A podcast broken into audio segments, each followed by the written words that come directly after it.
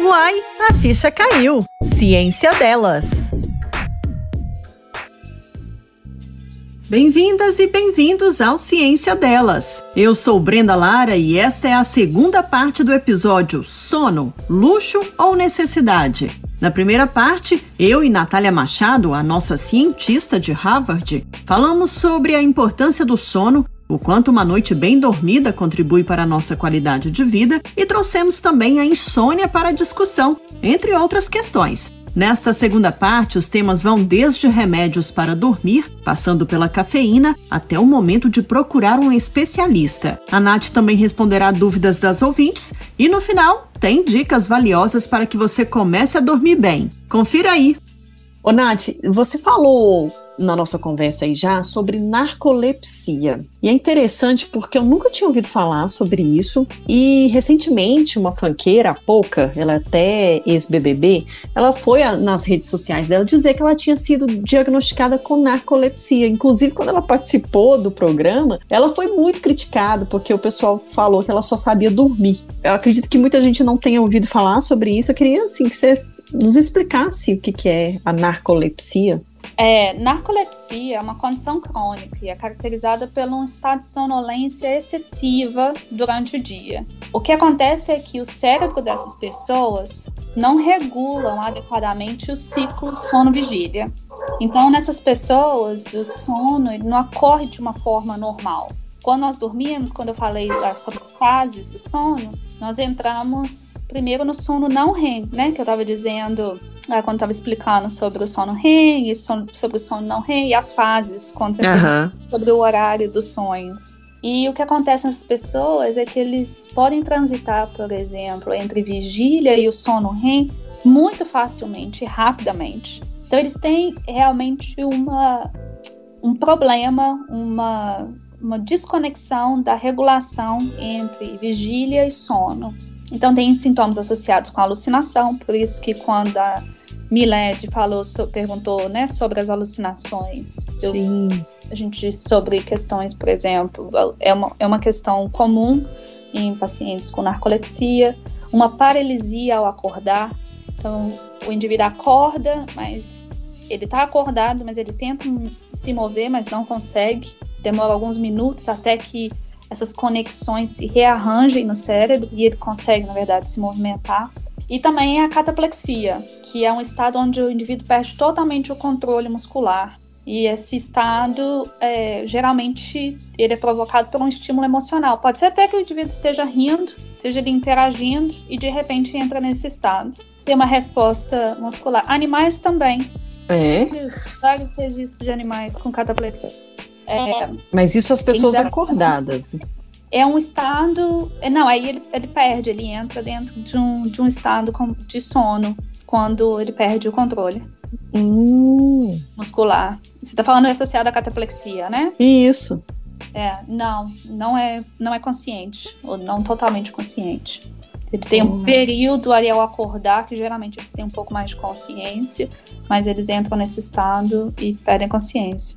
Caraca. A gente reproduz em animais, por exemplo, a gente tem vários modelos aqui no laboratório, onde a gente induz esse estágio de cataplexia em camundongos, para tentar hum. investigar tratamentos, como que isso ocorre e fatores associados, como por exemplo questões da saúde. Então, pode até reproduzir. O que acontece uh, nessas pessoas, ou mesmo nos animaizinhos, né, quando a gente usa aqui no laboratório, ou mesmo na vida real, é que eles têm um número muito baixo, às vezes perto de zero, de um grupo de neurônios que são os neurônios orexinérgicos. E eles regulam o nosso ciclo sono-vigília. Então, eles têm uma desregulação desse ciclo, das uhum. transições entre sono e vigília.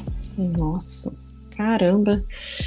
Então, quando é que eu devo procurar um especialista em sono? Ou seja, até onde eu posso ir sozinha, né? Até onde eu entendo que o, o sono ruim não está me prejudicando. Como é que funciona? Como é que eu tenho noção disso?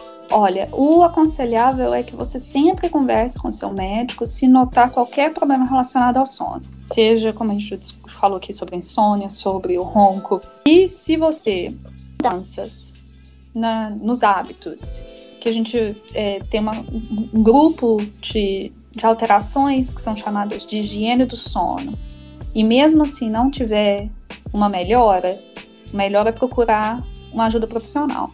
Uhum. Se depois da conversa aqui também as pessoas identificaram alguns sintomas graves ali ou dentro de um diagnóstico, seja ele de apneia do sono, ou de insônia, ou de algum outro distúrbio, é importante que se procure já. Mas, em geral, eu diria que as pessoas deveriam conversar com seus médicos se notarem alguma alteração, tentar fazer higiene do sono de qualquer forma, porque é um benefício para o seu sono, mesmo que não seja uma, um sintoma grave, mas se você identifica qualquer sintoma grave, já passou da hora. Uhum.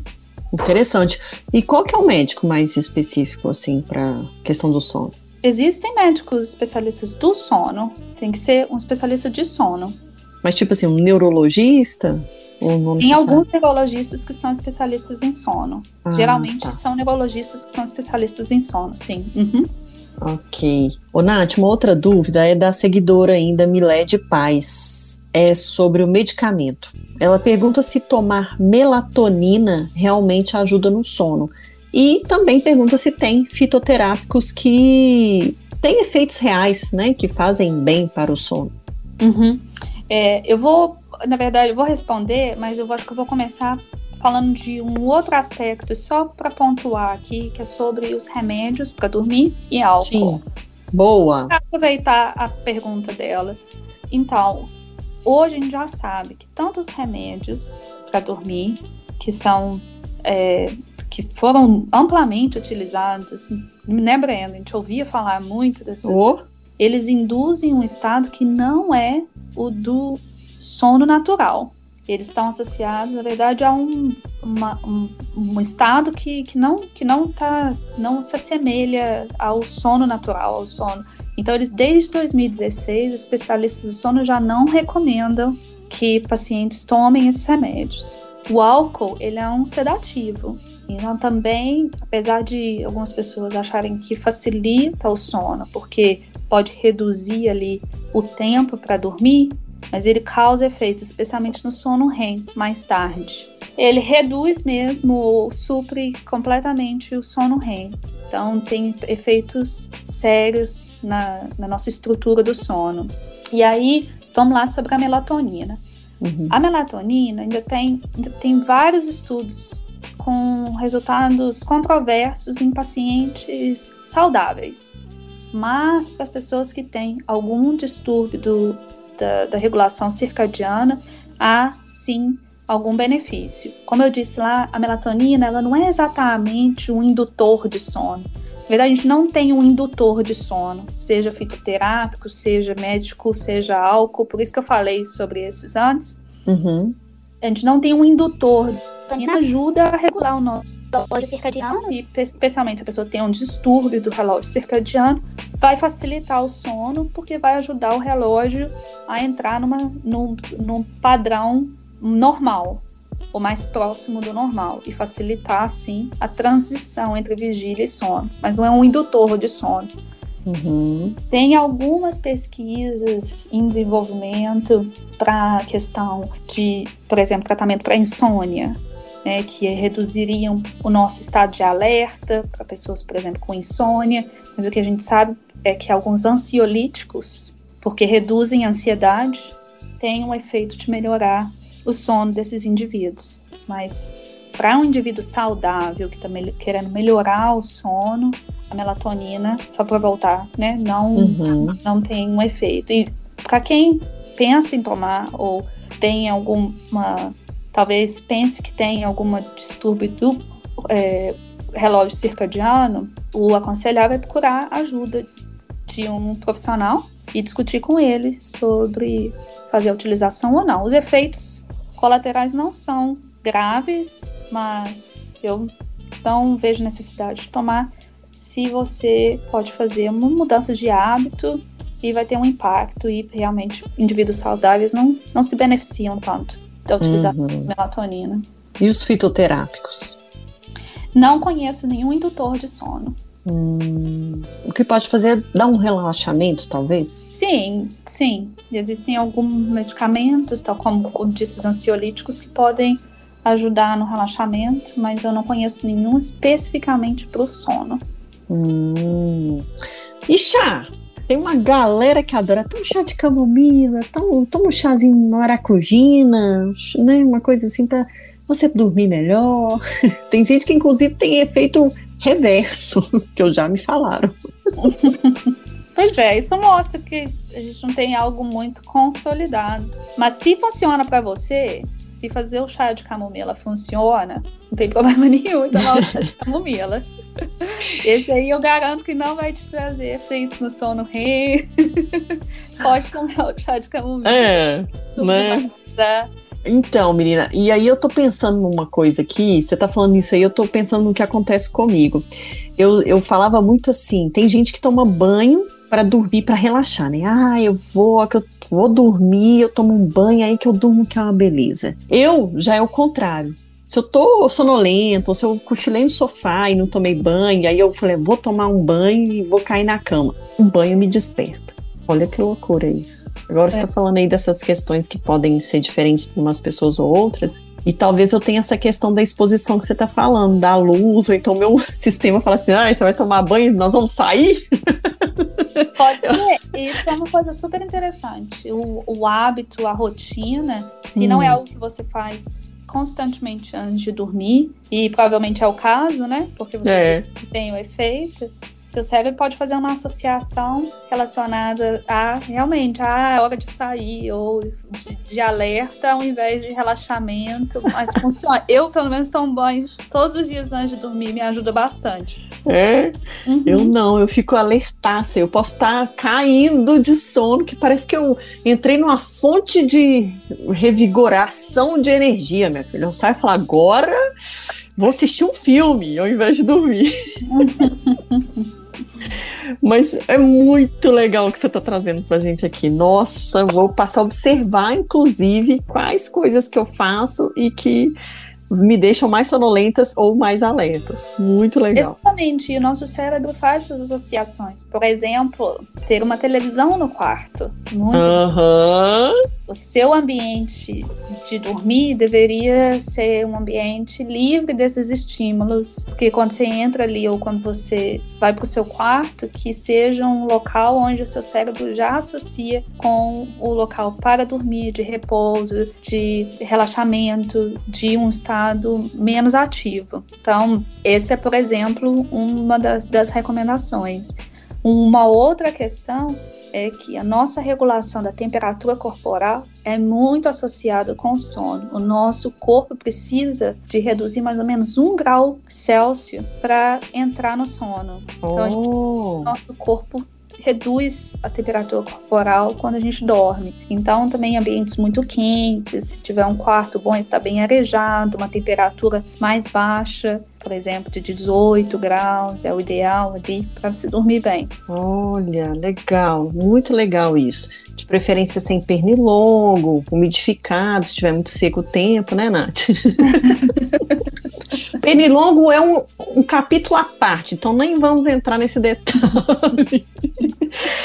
Bom, é, eu tenho uma, mais duas perguntas aqui que elas meio que se relacionam. Uma é da seguidora Silvia Fontes, ela quer saber se há alimentos que podem nos ajudar a ter uma noite de sono melhor. E o seguidor Marcelo Quintão que quer saber se tem aí um ritual recomendado para a gente ter antes de dormir. Então vamos lá para nossa seguidora Silvia primeiro. Tem algum alimento? Ou então a gente deve evitar alguns alimentos antes de dormir? É, existe, na verdade, uma dieta, na verdade, não só alimento em relação a uma melhora da qualidade do sono, mas uma dieta rica em fibras. Olha. Está associado a uma qualidade do sono. Mas eu diria que uma dieta rica em fibras está associada com uma saúde melhor em geral.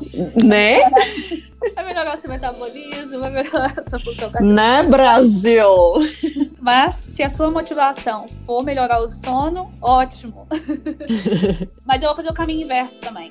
Há alimentos uhum. que estão associados a uma piora da qualidade de sono, principalmente açúcares, carboidratos simples, principalmente antes de dormir, mas em geral, uma dieta rica em açúcar, em carboidratos, é, está associada a uma baixa qualidade de sono. E uma dica e uma questão super interessante que foi nos últimos anos que a gente teve acesso a essa informação que é realmente fantástica. Que uma das coisas que melhora muito o sono, que é relacionada à alimentação, é fazer uma restrição do horário da alimentação para cerca de 12 horas somente do dia. Ao invés de dizer para o seu corpo, desde, vamos supor que você toma café às 6 da manhã e faz a sua última refeição às 9 da noite, você está dizendo para o seu corpo um período de alerta muito maior. Então, restringir isso a 12 horas, por exemplo, você fez a sua primeira refeição às 6 da manhã, a última às 6 da noite, tem um impacto enorme sobre a qualidade do sono. Mas aí a gente tem que dormir um pouco mais cedo também, né, Nath? Porque dá uma fome. Tipo, se você dorme 10 horas da noite, 6 horas da noite, eu não dou conta. É, não, se pintar a necessidade de, de comer alguma coisa antes de dormir, uma coisa leve, não. Um leitinho. Fica, é, um, uma, um alimento mais é, complexo, né? Não vai comer uma bolacha, um negócio cheio de carboidrato, uhum. gordura é, super processado mas uma fruta, um, um queijo, um iogurte, alguma coisa mais leve, um lanchinho bem de leve, não, não vai atrapalhar, não. Exato, porque é muito fácil de entender isso. Se você toma um lanche leve, o seu organismo vai precisar de menos energia para processar aquilo. Agora, se você come uma picanha gordurosa, meu amigo, o seu é. organismo vai querer, né, trabalhar para diluir aquilo ali. E aí realmente você vai ter uma agitação. Não dormir. O que, o que a recomendação é não dormir com fome, mas é. também não dormir totalmente empanzinado. Aham, uhum, boa. Mas, e evitar entre 3, 4 horas antes de dormir. O, o melhor é que não, não tenha nenhuma re grande refeição. Uhum, boa.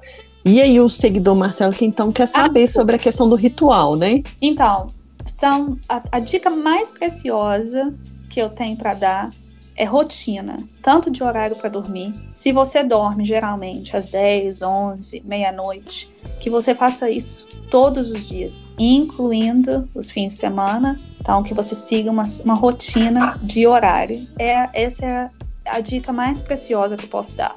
É. A outra é de atividades. Então, atividade antes de dormir, como a gente estava dizendo. Se você tomar banho, ajuda.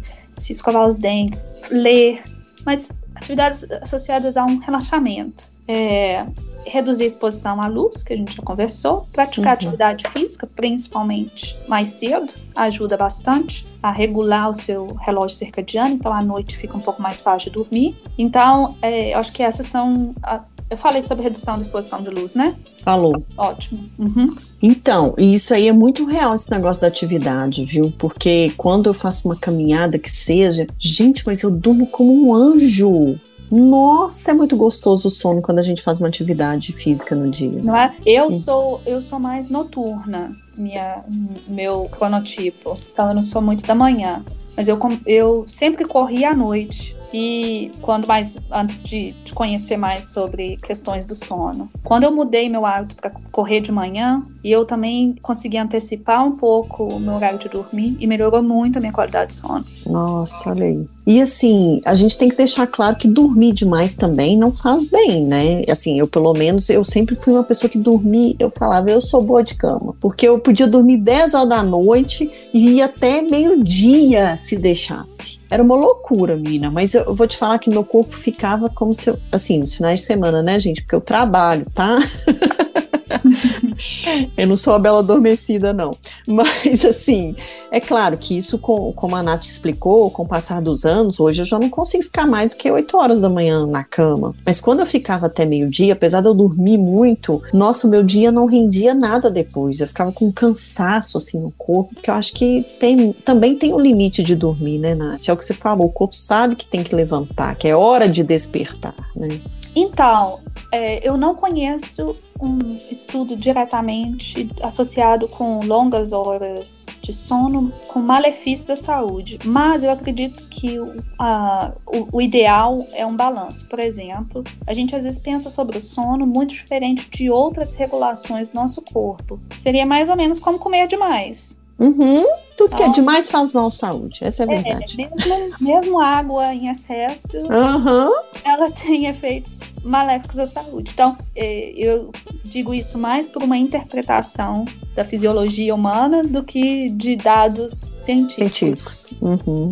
Um outro aspecto, Brenda, é que a gente precisa entender se a gente está dormindo essas longas horas por uma compensação, porque nós não dormimos, por exemplo, durante a semana, porque estamos nos privando de uma noite adequada e compensando no final de semana. Essa foi uma outra questão que durante a pandemia, muitas pessoas que viviam isso, o que eh, a gente chama isso de social jet lag, é o, hum. o, o jet lag social.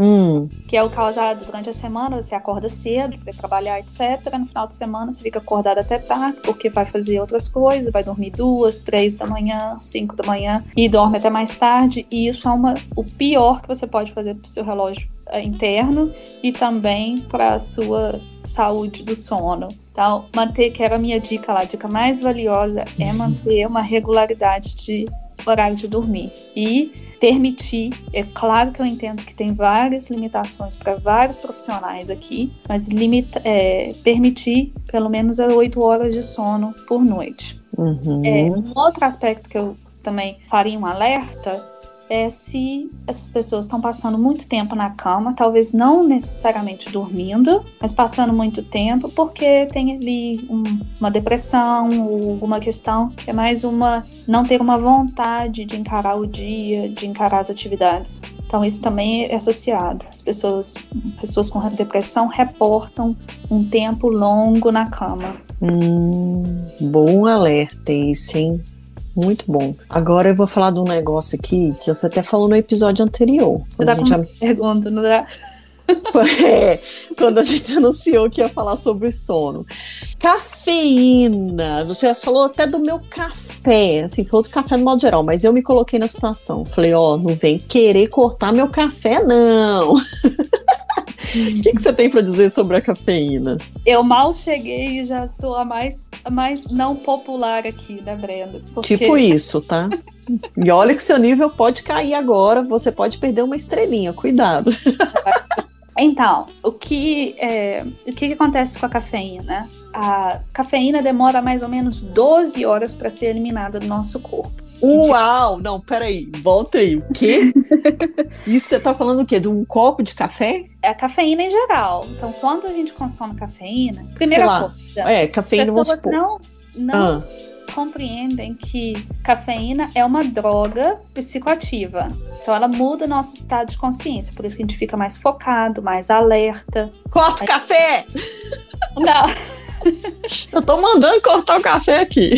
É, então, e a gente oferece para criança essa droga psicoativa. Nossa, é verdade. E ela demora mais ou menos a meia vida, esse é o tempo que a gente usa na biologia para dizer quanto tempo demora para o nosso organismo para eliminar uma substância. A meia vida dela é de seis horas. Que isso quer dizer que depois disso a gente começa a eliminar. Ela chega num pico e depois começa a cair. Ah, Qualquer tá. 12 horas até completamente eliminar. Então quer dizer que se você tomar um café às ele vai ser eliminado do seu corpo às três da manhã.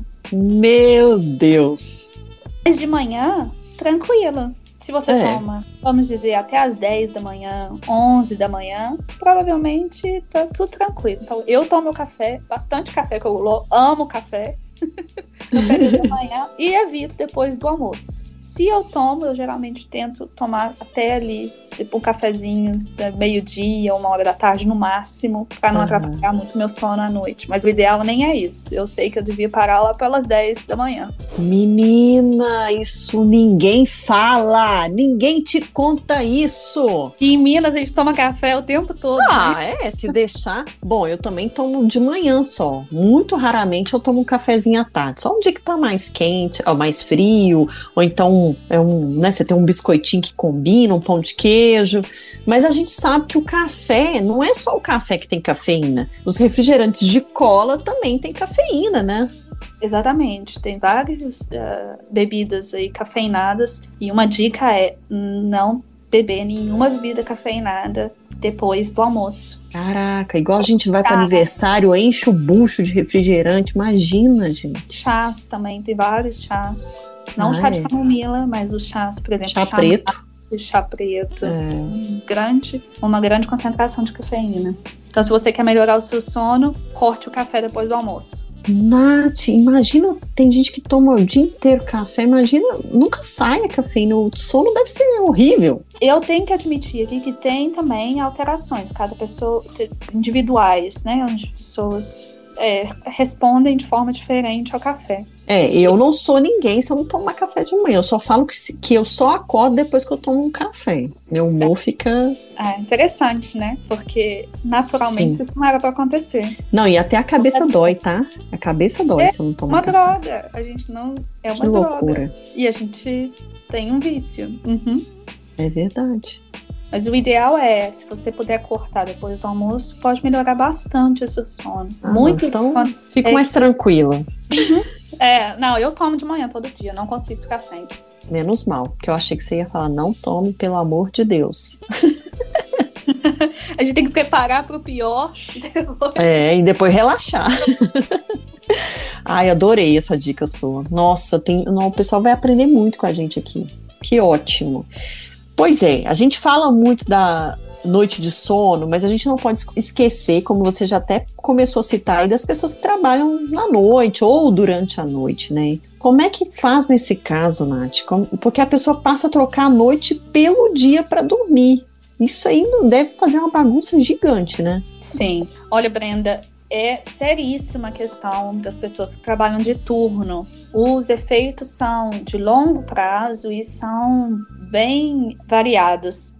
Tem efeitos a longo prazo na, na saúde cardiovascular dessas pessoas, no metabolismo, maior incidência de câncer e outros. Por exemplo, a Organização Mundial de Saúde considera hoje que trabalhadores de turnos já têm um potencial carcinogênico, que é de desenvolver câncer, que é um, um número tão mais elevado que na população em geral. E isso é por conta dos efeitos que causa, por exemplo, no sistema imunológico.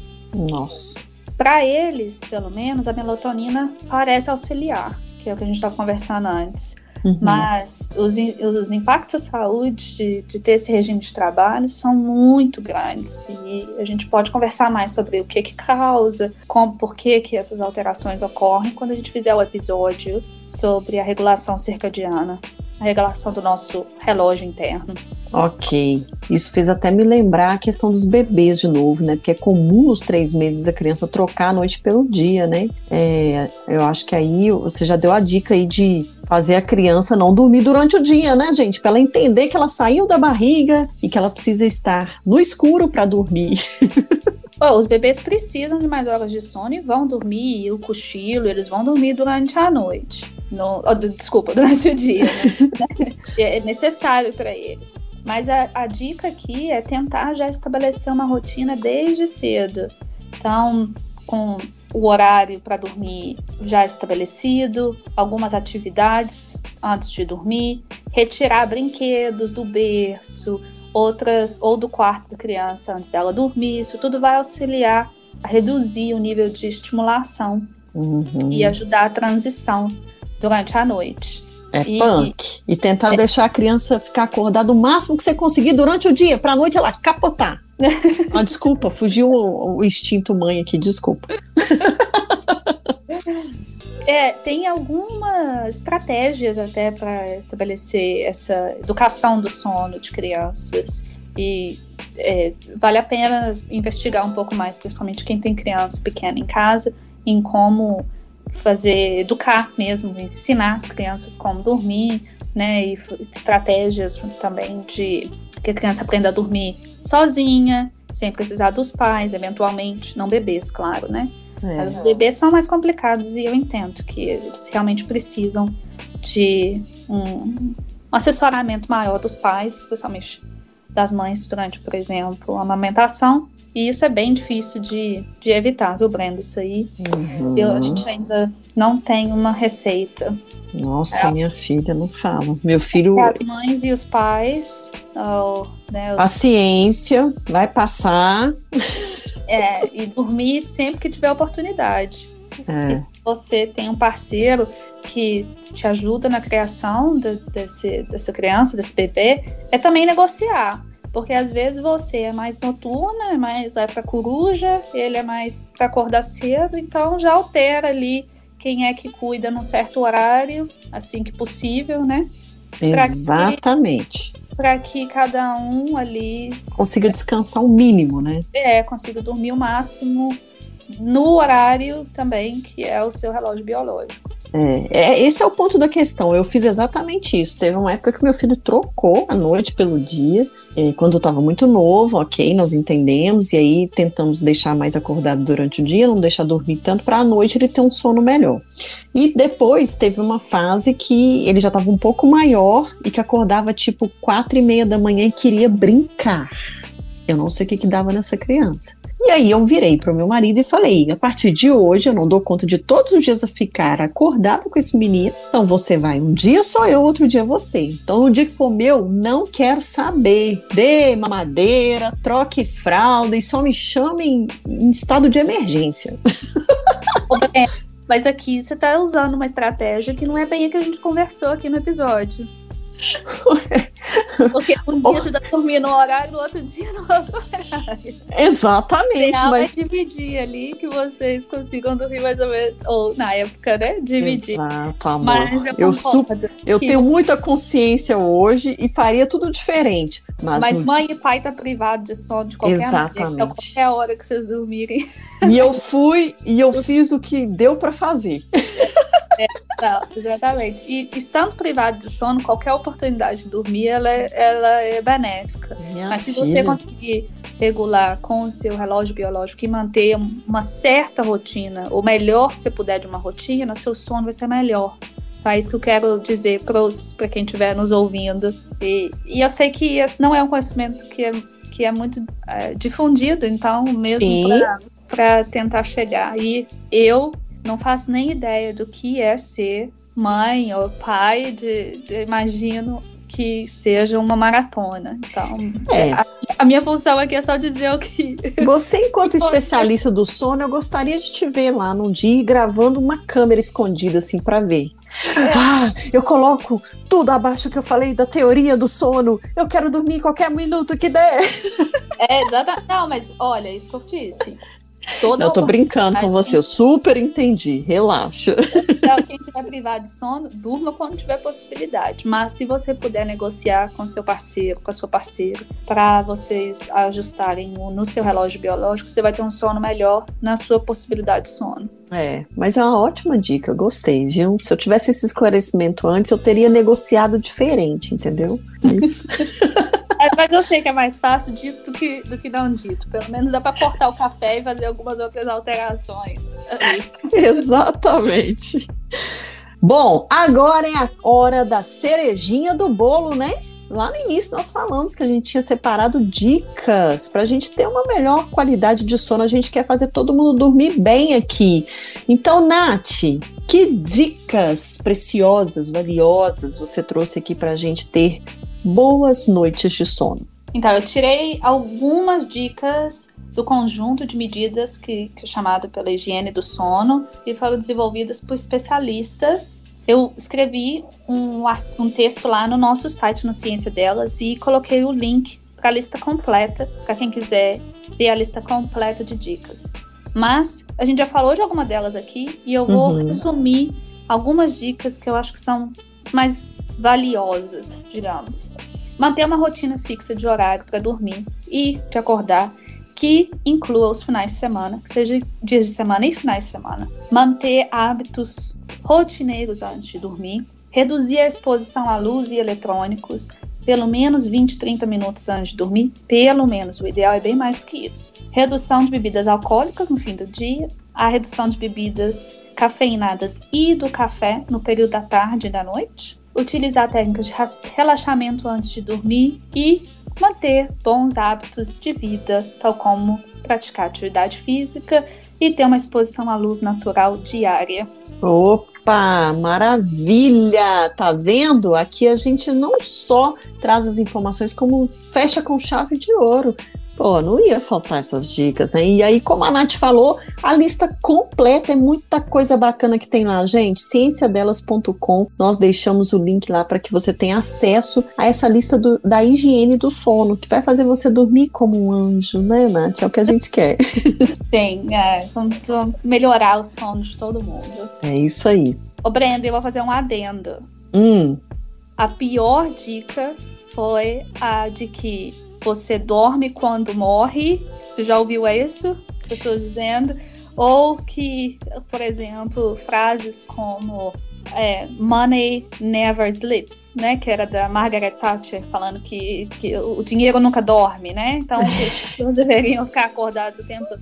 Essas são as piores dicas que você ouviu sua vida inteira. Joguem elas no lixo. Já tô jogando aqui. e vai lá ver as nossas e o que, que, hoje a gente sabe sobre ter uma boa noite de sono e a importância? Eu espero que eu tenha convencido todo mundo de que dormir é um superpoder e que vai melhorar muito a qualidade de vida, sua longevidade, envelhecimento, enfim, a lista completa. Fertilidade, choquei. Fertilidade, exatamente. A lista é enorme, então é, tem várias desculpas aí para poder mudar os seus hábitos e melhorar a sua quantidade e qualidade de sono. Não, e você fez eu lembrar, e você tá falando de frases, eu tinha um amigo que falava assim, quem dorme muito vive pouco. É, não, pode é. Porque com uma frase dessa, você, você já dá para medir a pessoa como era louca, né? Mas era jovem ainda. Acho que, como você falou, a gente vai amadurecendo e vendo que o nosso corpo pede mais horas de sono automaticamente, né? Sim, sim, com certeza. É isso aí. Hall da Ciência, a cara da descoberta. Nosso Hall da Ciência hoje trouxe uma mulher que, quando a Nath sugeriu, eu já uh, tremi nas, nas bases. Falei, tem que ser ela. Conta aí, quem é a nossa grande figura que entra para a gente iluminar essa pessoa? Ok, hoje nós vamos falar da Rosalind Franklin. Então, essa mulher era uma química inglesa que nos ajudou a entender sobre a estrutura molecular do DNA, do RNA, então as estruturas lá da nossa formação genética, dos vírus e também do grafite. Ela trabalhou para poder descobrir a estrutura, como eu disse, do DNA, e foi um trabalho que ela teve o maior reconhecimento. Então, ela foi a primeira pessoa, foi a primeira a tirar uma imagem do nosso DNA e descobrir o formato do nosso DNA. Então, tenho certeza que todo mundo já viu aquele formato dupla hélice, né? Que vai se contorcendo, assim, um, um, um tanto de informação encontrando a outra ali do, do uhum. parceiro do outro lado. A gente chama isso de formato dupla hélice. E ela foi a primeira pessoa a conseguir tirar uma imagem, que dali a gente conseguiu descobrir que essa que é a estrutura do, do DNA. Mas o que aconteceu em seguida é que as pessoas que trabalhavam com ela, inclusive um outro doutorando, recebeu todos os louros pela descoberta, inclusive o Nobel Prize, e ela ficou de fora da, do prêmio. Triste, né? Muito triste. Porque essa química, gente, ela nasceu em 1920 e ela era a segunda de cinco filhos de uma influente família judaica, né? E tinha bastante atuação aí no movimento do sufrágio feminino, que era um movimento que tentou incluir mais mulheres na política. E ela teve assim um apoio dos pais, em 1941, ela se formou em Ciências da Natureza em uma das faculdades restritas a mulheres da Universidade de Cambridge, né? Então, assim, ela foi uma mulher que saiu abrindo portas, teve essa e não teve o crédito merecido, né? Porque é, inclusive ela é uma das mulheres mais injustiçadas da ciência moderna, porque o chefe dela impediu isso né, o, o biólogo molecular Maurice Wilkins. Acho que é assim que, que fala. Isso foi nos anos 1950. Ele não aceitava ela como autora da, da, descoberta que a Nath falou aí, do formato helicoidal do DNA, e chegou a ofender ela, inclusive, em cartas que, ela trocou, que ele trocou com outros cientistas da mesma área de atuação. E só em 2015 a gente teve aí uma, uma peça de teatro a fotografia 51, muito famosa, né, Nath? E teve como protagonista a Nicole Kidman, que uhum. foi, foi inclusive premiada aí por essa performance no papel desta química brilhante, né? E aí, gente, a gente tem que entender porque a, essa polêmica aí nos anos 1950, as mulheres eram, assim, extremamente desvalorizadas na, na academia, o que, assim, mudou um pouco, né, Nath? Mas você já falou várias vezes aí que estamos andando ainda. E em muitas universidades, por exemplo, apenas homens tinham permissão para utilizar os restaurantes dos campos, né? E diversos estabelecimentos não permitiam de jeito nenhum a entrada de mulheres. Sobrava a elas os espaços exclusivamente femininos, que não necessariamente é, incluía a ciência, né, os espaços científicos. E aí teve essa tensão, então, entre a Rosalind e o chefe dela, por causa dessa autoria da estrutura dupla do DNA. E ela, inclusive, a gente já falou isso em outro episódio, é, que o chefe dela começava, é, chegou a chamar ela de bruxa, conspirava inclusive contra a presença dela no laboratório. E, e a gente já falou isso que os homens e mulheres desde muito cedo já tinha essa coisa. Os homens eram chamados de magos, porque mexiam com as ervas, descobriam ali muita coisa na ciência já. Era uma, o início de uma ciência. As mulheres faziam o mesmo, mas eram chamadas de bruxas. E muitas foram queimadas por isso também. Então, é preciso jogar a luz sobre essa mulher, né? Graças a Deus e a nossa ideia aqui de montar, de abrir esse diálogo, esse podcast para jogar a luz a essas mulheres. Imagina, o cara ganhou o prêmio Nobel e ela ficou de fora por aquilo que ela descobriu. Como é, assim? É, é uma das, das histórias mais tristes da ciência e maiores injustiças que foram feitas é, não, e Brenda, muito obrigada por abrir esse espaço, por dar essa, essa voz. E eu espero que todo mundo esteja também entendendo um pouco mais de, de qual a luta né, das mulheres por esse Exato. E é muito, é muito emblemática a história da, da Rosalind Franklin, que realmente nos mostra muito da, da cultura que não, não é tão longa assim, não foi tanto tempo atrás assim. Gente, Exato. Nós avançamos muito, mas de fato ainda temos muito a avançar e a gente vê aí quanto que foi injusta a história, foi injusta com as mulheres. Não, sem dúvida, ela representa isso fisicamente, né? E ela não parou, viu, gente? Mesmo com essa não dá nem para explicar, né, o que que seria, não dá para dar nome a essa injustiça. Ela continuou aí na pesquisa científica e morreu com 37 anos de câncer no ovário. Ela inclusive teve uma, um certo reconhecimento entre aspas pelo trabalho, mas o que, que adianta? Não tá, não tem Nobel póstumo, né? Não. Então é uma grande discussão sobre esse assunto, mas eles decidiram que não. Exatamente. Inclusive, ela até foi contra a própria vontade dos pais, que ela muito cedo, acho que com 15 anos, ela falou que eu quero ser cientista. E os pais delas, é, dela queria que ela fosse para o serviço social, porque eles falaram, meu, não dá.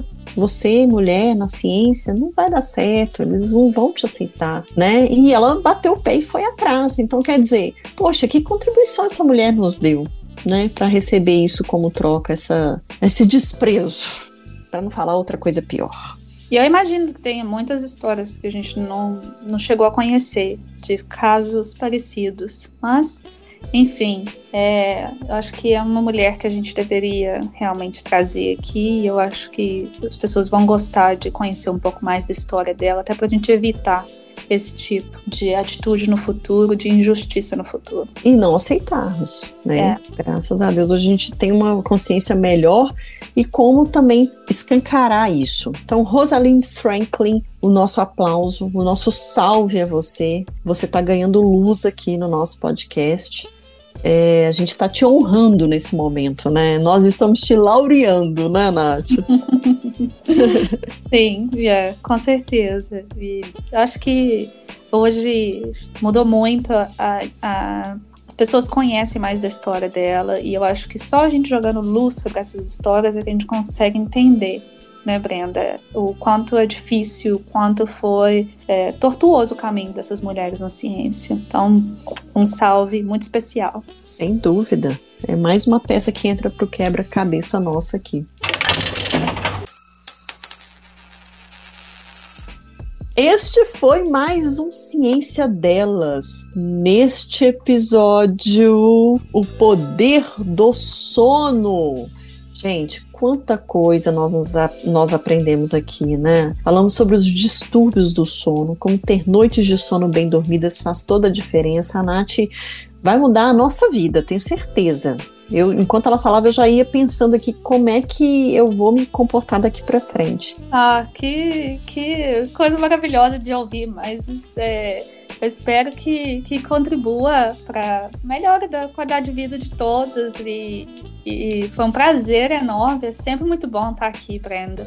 Muito bom. Não, o prazer é todo meu, a honra é toda nossa ter uma pessoa tão cuidadosa com os assuntos que a gente traz aqui, é tão brilhante, sabe? E é muito real. Cada episódio que a gente faz, Nath, poxa, eu me apaixono mais ainda pela ciência, porque tá no nosso dia a dia, tá nas coisas mais simples que a gente pode, pode imaginar e que está ligado diretamente a tudo que é, funciona dentro da gente e externamente também, né?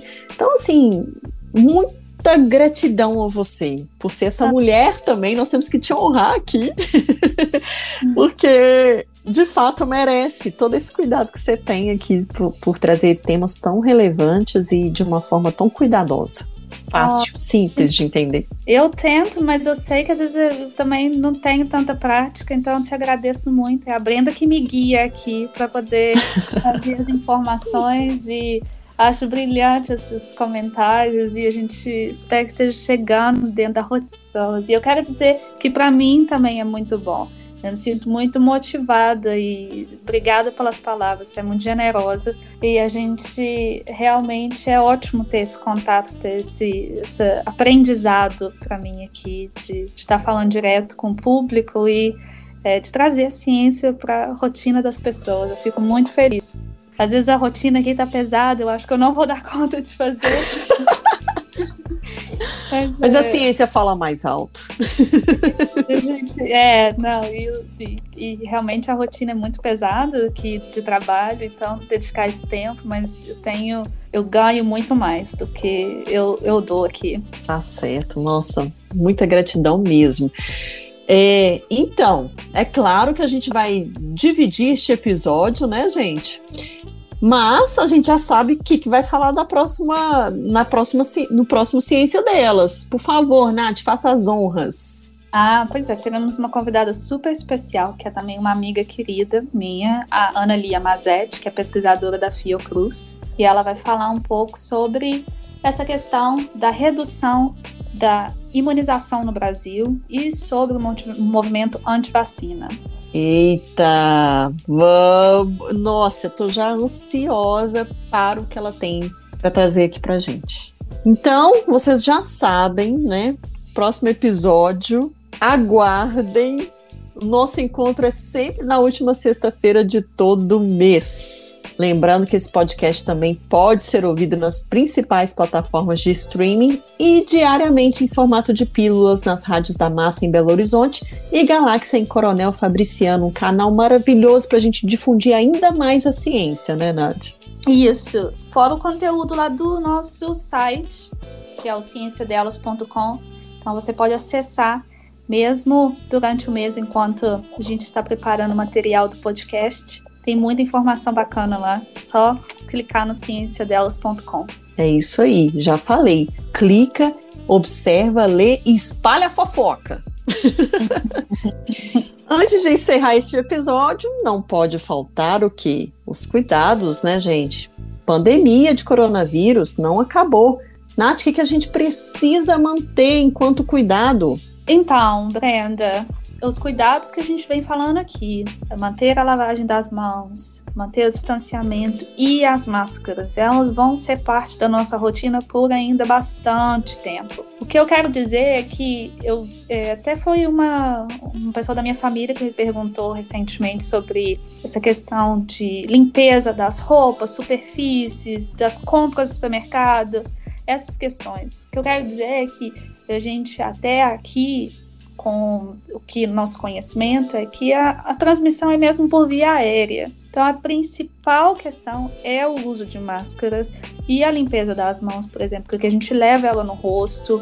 Uhum. E o distanciamento, porque por via aérea a gente tem contato com as partículas que a gente emite falando, ou mesmo quando alguém espirra ou tosse. Então, mas realmente é, essa questão da transmissão por outras vias, através da roupa, do sapato, isso é muito difícil de acontecer. Então, se isso te ajuda na sua rotina, reduzir um pouco da pressão, foca no que é realmente essencial e que vai que é, a gente já sabe que causa realmente um grande impacto para a redução do número de pessoas infectadas, que é lavar as mãos, manter o distanciamento social e o uso de máscaras. Ótimo! Nossa, boa dica. Isso aí já ajuda a diminuir um pouco da pressão mesmo, porque eu, eu virei a louca do álcool. Já era, a pandemia é o tempo todo. Então, ufa, né? A gente aos poucos vai conhecendo cada vez mais do vírus e podendo nos libertar um pouco mais, né? Ter uma tranquilidade de poder diminuir um pouco essa preocupação, né, Nath? Sim, eu acho que é uma. Eu acho que a pandemia vai mudar a nossa rotina no futuro. Por exemplo, essa questão da limpeza dos alimentos. Quando Sem dúvida. Mercado, a gente traz tanta coisa, né, Brenda? Sim, não traz um então, coronavírus, mas traz outro tipo de doença. E mesmo que vier o coronavírus, mas é tanto, é um hábito tão positivo, mas Exato. É, uma questão ótima de se manter para questão de higiene. E a, é, a, questão é, mesmo que venha o coronavírus, a chance de você ser infectado é muito baixa nessa circunstância. Mas limpe por outras razões, trazendo bactérias, outros micro-organismos que você não quer em casa. A mesma coisa com os sapatos, mesma coisa com as roupas, né? É. Que a gente realmente evite de trazer o sapato para dentro de casa, é, usar a roupa que já ficou o dia inteiro na rua. Mas acho que esses são hábitos para a nossa vida e não necessariamente que a gente precisa de ficar, de ter um excesso aqui em relação a isso, para nos proteger do coronavírus, do novo coronavírus. É isso aí. Dicas anotadas passamos todos os deveres de casa e agora é, ó, seguir em frente, hein, gente? Fé que vamos sair dessa em um futuro próximo, se Deus quiser. ó, se quiser saber de algo mais, pode perguntar, mande sugestões, temas, enfim, estamos aqui para atendê-los da melhor maneira possível, como vocês podem, puderam com, comprovar neste episódio de hoje. Quer mais sobre ciência? teremos prazer de trazer, né, Nath? Com certeza, com certeza. Nath, é isso. Um beijão aqui de Minas Gerais e até a próxima. Até a próxima, eu de Boston. Mando minhas saudações a todas. Obrigada por estar aqui esse tempo todo com a gente, acompanhando até o final. E daqui de Harvard, vou voltar aqui para minha pesquisa agora. E até a próxima. É isso aí. Ciência Delas. Não se esqueçam. Site cienciadelas.com. Valeu!